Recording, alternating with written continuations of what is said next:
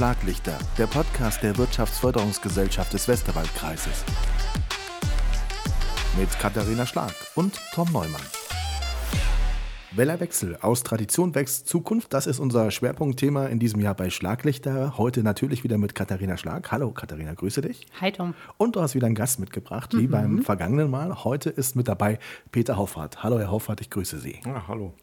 Sie sind von Hoffart und Partner und sind Steuerberater aus Niederahr. Mehr Details gibt es gleich. Katharina, warum ist Herr Hoffart heute mit dabei? Herfahrt ist heute mit dabei, weil, also erstens mal haben wir uns schon vor geraumer Zeit in unterschiedlichen Kontexten kennengelernt. Wir hatten Herrn Hoffert auch schon mal als Referenten bei einer Veranstaltung bei uns dabei und es ist für uns immer gut, die Stimmen aus der Praxis an Bord zu haben. Und Herr Hoffert ist sozusagen doppelt belastet bei diesem Thema. Aus der Expertenperspektive, aber auch, es klingt so negativ, wenn ich sage aus der betroffenen Perspektive, aber er hat tatsächlich auch schon ein Unternehmen selbst übernommen und kann deshalb, glaube ich, aus zwei unterschiedlichen Blickwinkeln ganz gut erzählen. Und das fand ich spannend. Da hören wir heute mal ganz gespannt zu. Aber wir beginnen wie immer mit einem Zitat. Und diesmal lese ich es nicht vor, sondern wir hören es von Ihnen, Herr Hoffert. Welches Zitat haben Sie für die heutige Sendung mitgebracht? Ja, ich war mir unschlüssig. Soll ich ein Zitat mitbringen oder ein Sprichwort? Als Sprichwort hätte ich, mach einen Plan und Gott lacht. Und das Zitat, was zu diesem Kontext hier passt, ist von einem ganz lieben Kollegen aus dem Kammervorstand, der mittlerweile 78 ist. Der hat gesagt, red mit deinen Unternehmern, wenn die 50 sind, wenn die 60 sind, sind die alle unsterblich. Okay. Dann passiert nichts mehr. Okay, ja. auch sehr, sehr interessant. Mhm. Sie haben diesen Prozess durchlaufen. Das haben wir eben gerade schon leicht angeteasert. Wie ist die Übernahme bei Hoffert und Partner gelaufen? Also nehmen Sie uns einfach mal mit. Wann waren die Gedanken da? Wann wurde es konkret? Was wurde dann gemacht? Im Jahr 2000 bin ich Steuerberater geworden, selbstständig in die Kanzlei mit eingestiegen. Dann hat mein Vater im Jahr 2006 den Entschluss gefasst, genau aus dem Grund mit 63, was für den Berufsstand sehr früh ist, den Staffelstab weiterzugeben und ähm, hat nur über uns gesagt, ich setze mich nicht mit 70 dahin und erkläre meinem 50-jährigen Handwerksmeister, dass er sich über seine Nachfolge Gedanken machen muss und lasse euch nicht ans Ruder. Also das war so die Originalaussage und äh, das war ein sehr spannender Prozess und der ist relativ schnell gelaufen im Nachhinein, in manchen Teilen zu schnell, aber manchmal muss man einfach anpacken. Und da fand ich so schön das Weihnachtsgeschenk von der Wirtschaftsförderungsgesellschaft vor zwei Jahren, Postkarten auf den Stand manchmal einfach machen, könnte ja gut werden. Und das traf zu. Katharina, das hört sich nach einem sehr guten Plan an, den die Familie Hoffert da hatte, oder? Also schon recht früh das Ganze im Blick gehabt und dann ganz konkret auch umgesetzt. Ja, das, das klingt tatsächlich erstmal gut. Ich bin natürlich direkt hellhörig geworden, als der Punkt kam mit im Nachhinein vielleicht ein bisschen zu schnell. Da würde ich natürlich gleich nochmal fragen wollen, wieso. Ja, wo war es denn? Also bei der Nachfolge ist ja immer der, die erste Idee, wo kann das denn zu schnell oder wann kann das denn zu früh sein? Ist selten. Gibt es aber tatsächlich auch. Aber das wäre jetzt für mich gleich so eine, äh, so eine Anschlussfrage. Und auch würde mich interessieren, nach dem Eingangssprichwort, mach einen Plan und Gott lacht, wie ist es denn wirklich? Also ist es wirklich so nach Plan gelaufen oder hat es da doch noch mal geruckelt? Nee, natürlich lief es nicht nach Plan und das ist aber normal. Und das ist das, wo viele erstmal auch mit umgehen lernen müssen, mhm. dass eben es genau nicht nach Plan läuft. Sowohl die Abgebenden als auch natürlich die, die es übernehmen. Und äh, bei uns lief es schon planvoll, aber hält eben nicht nach Plan. Und ähm, das ist eine ganz spannende Geschichte, wo wir auch äh, in der täglichen Beratung auch die, die Mandanten mitnehmen müssen und denen einfach erklären, wenn etwas passiert, muss situativ auf das eingegangen werden, was sich ergibt. Und dass wir das mittlerweile alle gelernt haben seit zwei Jahren, mhm. glaube ich, brauche ich keinem mehr zu erklären. Mhm. Kann ja heute auch jeder mit dem QR-Code umgehen, was vor zwei Jahren eine riesen Herausforderung war. Absolut. Wenn wir nochmal zurückschauen auf die Übergabe an sich und nochmal vielleicht auf die Konstellation. Sie sind nicht alleine, sondern Sie haben ja auch einen Bruder. Richtig. Und Sie gemeinsam haben vom Vater übernommen. An welchen Stellen hat es geruckelt? Ja, mein Bruder hatte mich im Vorfeld gesagt, und du kannst auch einen Spruch bringen, Blut ist dicker als Verstand. Manche Entscheidungen trifft man natürlich im Familienkreis nicht so offen und so frei, wie wenn man es aus der völlig getrennten Perspektive sieht. Also wenn, wenn der Titel passt, dann passt er bei uns, weil in Köln sagt man ja, alles, was dreimal passiert, ist schon Tradition. Und wir haben dreimal übergeben, also wir haben dann äh, vor drei Jahren oder vier Jahren eine Kollegin äh, mit dazugeholt, die in die Partnerschaft mit eingestiegen ist. Und auch das war ein ganz spannender Prozess. Es aber war aber ein Prozess, der uns alle nach vorne gebracht hat, dass man da permanente Verjüngung und permanente breite Basis hat und nicht so dieses eingefahrene Thema, äh, da sind jetzt ein paar Chefs, die machen das ganze 40 Jahre und dann hören die auf. Und das ist, glaube ich, auch ganz wichtig als Botschaft an unsere Kunden, und dann sind ja nichts anderes als Kunden, weiterzugeben. Seht zu, dass ihr sowohl die Mitarbeiter als auch die Geschäftsleitung permanent verjüngt, weil jeder seine persönliche Ansprache braucht. Kurze Pause, die WFG-Likes. GründerInnen finden wichtige Informationen zu Wettbewerben, Finanzierungsmöglichkeiten und Netzwerken für die Startphase unter gründen.rlp.de. Übergabe innerhalb der Familie. Katharina, hatten wir in der letzten Folge haben wir auch schon drüber gesprochen, ist schon was, was im Westerwald relativ häufig passiert und was eigentlich auch gern gesehen wird, wenn eben die Kompetenzen da sind und wenn es passt. Genau, das ist eben immer die entscheidende Frage, wenn, wenn die Kompetenzen da sind und auch wenn die Leidenschaft dafür da ist. Also es wird immer dann schwierig, wenn die nachfolgende Generation ganz andere Interessen hat. Also wenn man sich das zum Beispiel überhaupt nicht vorstellen kann, Steuerberater zu werden, dann kann ich immer nur sagen, dann mach's nicht. Also egal, ob das äh, Unternehmen jetzt schon ganz lange in Familienhand ist, so sehr mich das natürlich freut, wenn wir in der Familie den Nachwuchs finden für unsere Unternehmen. Aber ich glaube generell, die Unternehmensführung ist was, das mache ich im besten Fall aus Überzeugung. Und das mache ich, weil ich das möchte und weil es mir Spaß macht. Und wenn ich das nicht habe, dieses Unternehmergehen, dieses selbstständig sein wollen, dieses gestalten wollen, dann wird es auch für Nachfolger unheimlich schwierig, in das Familiengeschäft einzusteigen. Bei uns ist es zum Beispiel die Redaktionskatze, die wir gerade gehört haben im Hintergrund. Die hat auch von ihrem Vorgänger übernommen, das Mauzen während eines Podcastes. Das, ja, gehört, wichtige gehört, gehört manchmal dazu. Warum sind Sie Steuerberater geworden? War Ihr Vater der entscheidende Impuls oder fanden Sie es spannend? Der entscheidende Impuls war, dass ich in den Schulferien im Büro mitgearbeitet habe und damals noch Buchführung mit der Hand gemacht habe. So waren Eingangsbücher und Journale so mit Bleistift okay. und Rechenmaschine. Und so das hat Dinge, die heute kein Mensch mehr kennt. Und das hat Spaß gemacht. Und das haben Sie gesagt, Spaß gemacht. Okay. Und dass man in verschiedene Teilbereiche reingucken kann, dass es nicht so ein und dasselbe ist. Ein Steuerberater macht, ich sag mal, von dem Ein-Mann-Podcast-Unternehmer bis hin zum Konzern alles und ähm, man kriegt einen sehr, sehr breiten Blick in die komplette Wirtschaft. Mhm. Und das ist doch das, was es bei mir ausgemacht hat. Die Familie selbst, weil die Kinder haben völlig andere Interessen. Eine klare Aussage meiner Tochter war, BWL ist total klasse, aber geh mir mit dem Steuerkram aus dem Kreuz. Also von daher, du kannst da keinen verdrängen, zumal äh, beim Steuerberater eine sehr hohe Einstiegshürde ist. Das ist nun mal die staatliche Prüfung. Und da sind ja immer noch leider um 60 Prozent Durchfallquoten.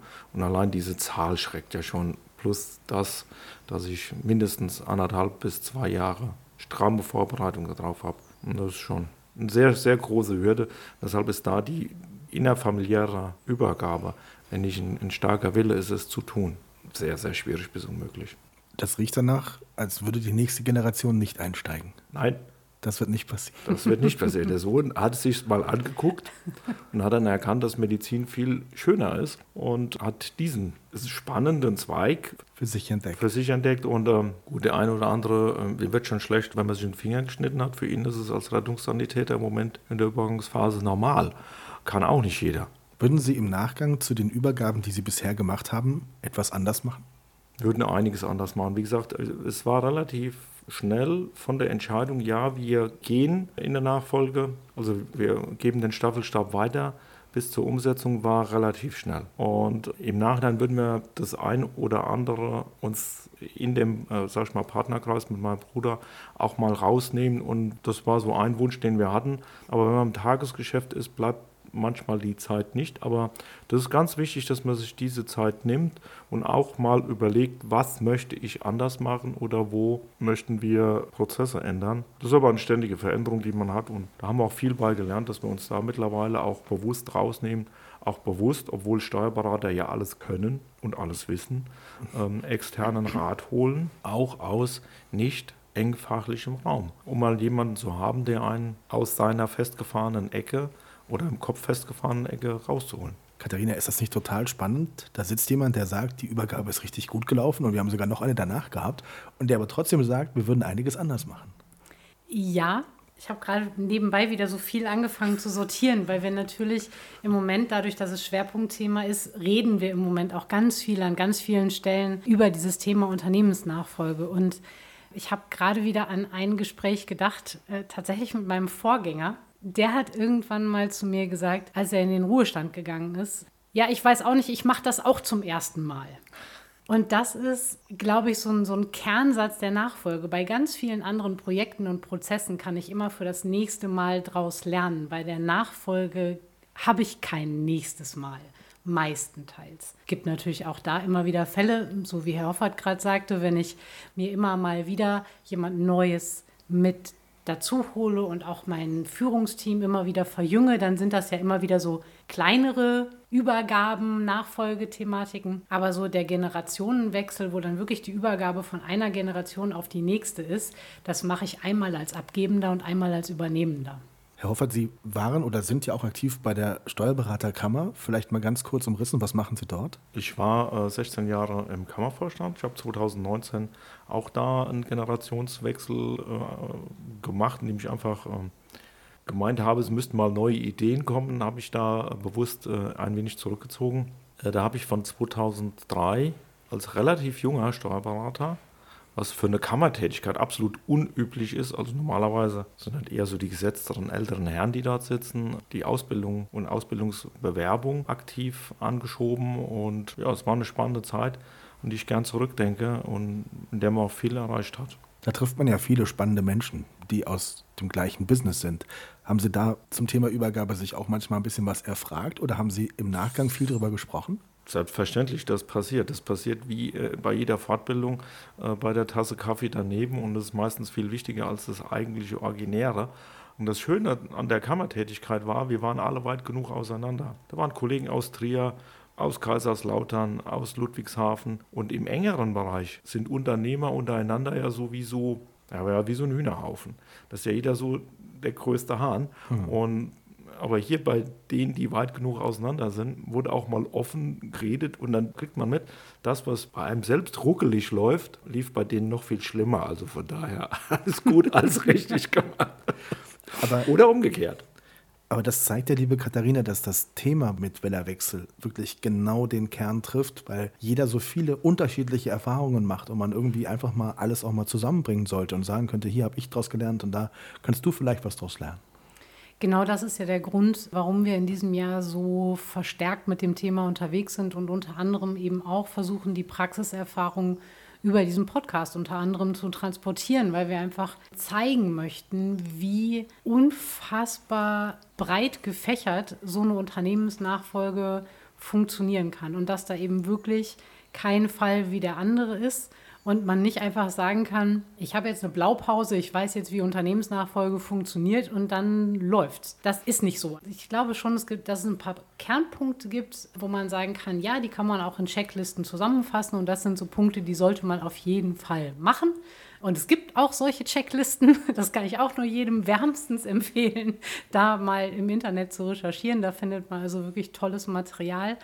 Aber auch wenn ich diese Dinge alle gemacht habe, wenn ich die Checklisten beantwortet habe und ganz viele kleine Detailfragen für mich beantwortet habe, kann ich es trotzdem nicht deckungsgleich über, ich würde behaupten, irgendeinen anderen Fall legen, mhm. sondern es gibt immer Nuancen, es gibt immer Schattierungen, es ist immer irgendwie doch noch ein bisschen anders als der andere Fall. Und genau deshalb ist es so wichtig, von anderen Beispielen zu lernen und sich auszutauschen und zuzuhören, was haben andere gemacht, wie haben die das organisiert.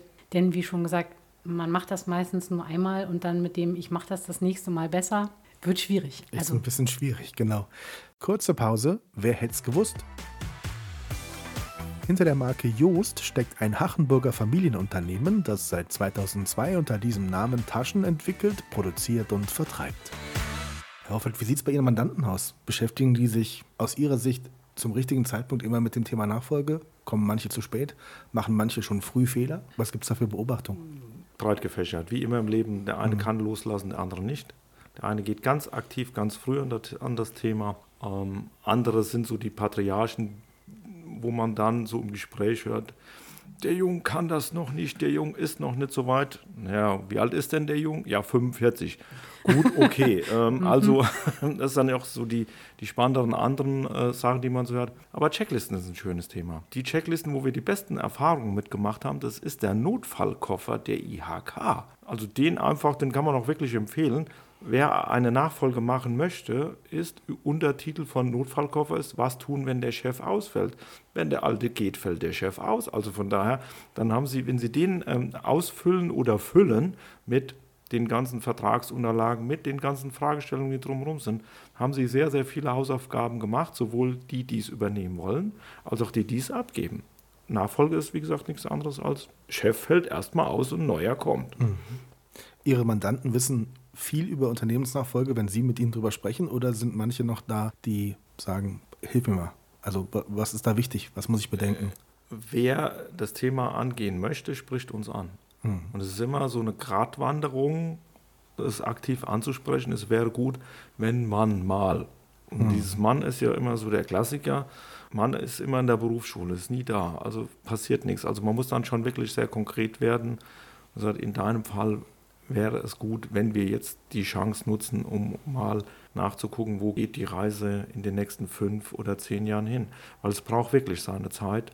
Und äh, bei dem gesamten Prozess darf man ja eins nicht vergessen, ich muss auch meine Mitarbeiter mitnehmen. Mhm. Weil das höchste Gut, was wir aktuell haben, sind die Mitarbeiter.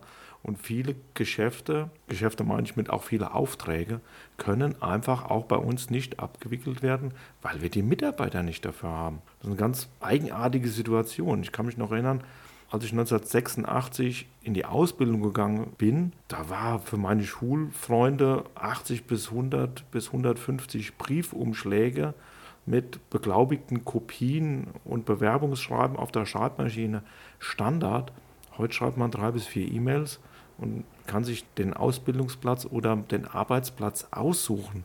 Also eine ganz verquere Situation, die wir im Moment haben. Das perfekte Alter für die Nachfolge. Wann sollte ein Unternehmer sich um die Nachfolge kümmern? Ist, ich gebe die Antwort vorweg, immer, egal, jederzeit. Weil irgendwann mal sich damit zu beschäftigen, egal ob man schon ausscheiden möchte oder nicht, ist nie verkehrt, oder Katharina?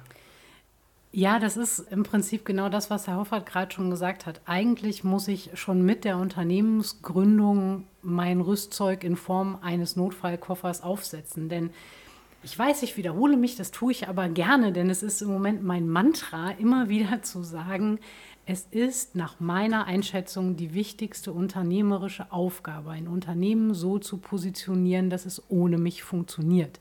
Ich hole mir damit viel Unmut von eben schon mal angesprochenen Patriarchen, allerdings auch Matriarchen, muss man ehrlicherweise sagen, äh, ins Haus, wenn ich ihnen den Tipp gebe, sich selber abzuschaffen. Das hören viele einfach nicht so richtig gerne. Und ich kann das auch verstehen. Aber ich bin davon überzeugt, für mich ist ein guter, erfolgreicher Unternehmer, Unternehmerin, wenn sie ihr Unternehmen so aufbauen mit Mitarbeitern, mit Prozessorganisation und mit Dokumentation, dass sie auch mal entspannt in Urlaub oder dann auch in den ganz langen Urlaub, nämlich den Ruhestand, gehen können, ohne Magenschmerzen, schlechtes Gefühl, sondern mit dem guten Gefühl, dass ihre Mannschaft parat ist und weiß, was jetzt zu tun ist. Und das ist meine unternehmerische Verantwortung, mein Team so aufzustellen, dass die das können. Herr Hoffert, Butter bei die Fische, wer wird Ihr Nachfolger? Wissen Sie das schon? Nö. Darf ich fragen, wie alt Sie sind? 53. Ab wann werden Sie sich damit beschäftigen, äh, die Frage zu stellen, wer wird denn mal mein Nachfolger, meine Nachfolgerin? Sie haben eben angedeutet, dass schon jemand ins Unternehmen gekommen ist, der vielleicht perspektivisch das sein könnte. Zu einem Drittel ist sie schon Nachfolgerin. Mhm.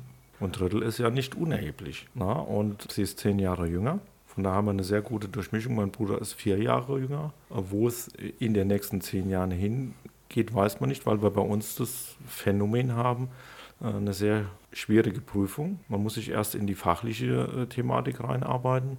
Und deshalb ist das ein spannender Prozess, der uns auch noch die nächsten zehn Jahre begleiten wird. Und vielleicht ist es jemand aus den eigenen Reihen, der Mut hat zu sagen, ja, ich stelle mich diesem mhm. Ringkampf. Vielleicht ist es eine oder ein externer, den wir noch gar nicht sehen. Aber wir sind da offen für alles und das ist auch ganz wichtig, dass man da wirklich situativ drauf eingeht und dann reagiert, wenn es gilt. Im Moment ist es gut, wie es ist. Wir müssen doch ständig suchen, dass wir Auszubildende äh, nachziehen. Und die Mitarbeiterin, die wir haben, die hat auch als Fachangestellte angefangen und hat, äh, also die Kollegin äh, als Fachangestellte angefangen und hat sich irgendwann in das Thema reingearbeitet. Die Prüfung gemacht und bestanden. Das ist ja auch eine, ein dickes Brett. Aber es ist ja trotzdem eine super spannende Perspektive, weil wir wissen alle, die wir jetzt hier sitzen, wie wichtig es ist, sich darum zu kümmern. Und trotzdem gibt es eigentlich keinen Grund für Sie mit 53 Jahren jetzt schon zu sagen, ich mache mir jetzt wirklich ganz konkret Gedanken, weil Sie stecken mittendrin im Arbeitsleben, es läuft, die Kanzlei ist gut aufgestellt. Warum sollte ich mir jetzt schon Gedanken machen? Also das ist die menschlich-emotionale Ebene ein Stück weit. Ne? Warum soll ich jetzt schon daran denken, wenn ich irgendwann mal aufhöre? Ich bin doch gerade noch mittendrin. Ja, das stimmt, aber das ist auch das, wo wir in der Beratung aktiv immer sind und das, was die Frau Schlag eben beschrieben hat. Ganz viele steuerliche Fehler passieren bei der Gründung eines Unternehmens. Da wird nur in die eine Himmelsrichtung geguckt und wenn ich da die Weichen falsch stelle, dann holt mich das vielleicht 10, im schlechtesten Fall 30 Jahre später ein und versperrt mir Wege und offene Möglichkeiten, die man, wenn man eine Entscheidung vor 30 Jahren getroffen hätte, ganz anders äh, sind. Also da, wie gesagt, auch bei dem gesamten Prozess, ja, die Steuer ist wichtig, aber sie ist nicht das Hauptzielargument für manche Sachen. Und ähm, die Entscheidungsfreiheit ist äh, das, was ja ein Unternehmer ausmacht. Die sollte man sich in jedem Fall bewahren. Und da frühzeitig ein Team um sich zu schauen von Rechtsanwälten, Notaren, Steuerberatern, die im Team arbeiten. Die Wirtschaftsförderung ist auch ein guter Partner, wo man sich auf neutralem Boden Informationen und Anregungen holen kann und äh, wo man dann auch mutig sich dem Ganzen stellen kann. Aber wie gesagt, bevor ich etwas anfange, muss ich auch gleichzeitig vor Augen haben, was ist, wenn ich aufhöre. Und nicht steuergetrieben, bitte, sondern gesunder Menschenverstand. Lass uns doch mal ein paar Jahrzehnte nach vorne springen zum Abschluss, liebe Katharina. Du hast eben gesagt, wie das bei dir war, bei der Übergabe. Wüsstest du heute schon, was du deiner Nachfolgerin, deinem Nachfolger sagen könntest und mit auf den Weg geben könntest, jetzt wo du dich so viel mit dem Thema beschäftigst?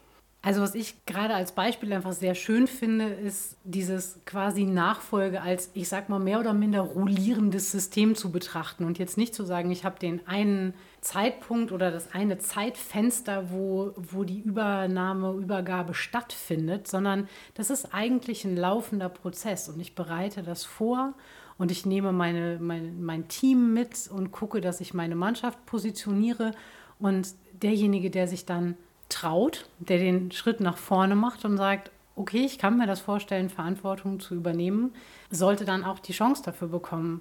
Wenn ich einen Ratschlag geben müsste, ist tatsächlich sich selbst zu hinterfragen, möchte ich das wirklich? Also was ist meine Motivation, in die Nachfolge zu gehen? Habe ich wirklich Lust auf die Aufgabe oder ist das so dieses, ich fühle mich gezwungen, ich glaube, dass da eine Erwartungshaltung vielleicht der Eltern ist oder irgendwas in der Richtung? Also sich da wirklich sehr ernsthaft und sehr kritisch zu hinterfragen, das wäre so der eine Ratschlag, glaube ich, den ich geben würde. Und das andere wäre, Sie nehmen auch wieder die Postkarte, Herr Hoffert. Einfach mal machen könnte ja gut werden. Das ist ein Ratschlag, mit dem bin ich auch schon öfter gut gefahren. Ja, ja ist so. Und manchmal ist es auch gar nicht so schlecht, einen Plan zu haben wollen wir es einfach abschließend aussagen, wie auch immer man den dann danach umsetzt. Das war sehr, sehr spannend. Vielen Dank, Peter Hoffert von Hoffert und Partner aus Nieder-A, Steuerberater. Ganz herzlichen Dank. Das waren sehr spannende Einblicke und Katharina Schlag, natürlich auch dir ganz lieben Dank. Wir werden weiterhin über Wellerwechsel sprechen und zwar schon Fall. in der nächsten Folge. Schlaglichter, der Podcast der Wirtschaftsförderungsgesellschaft des Westerwaldkreises. Mit Katharina Schlag und Tom Neumann.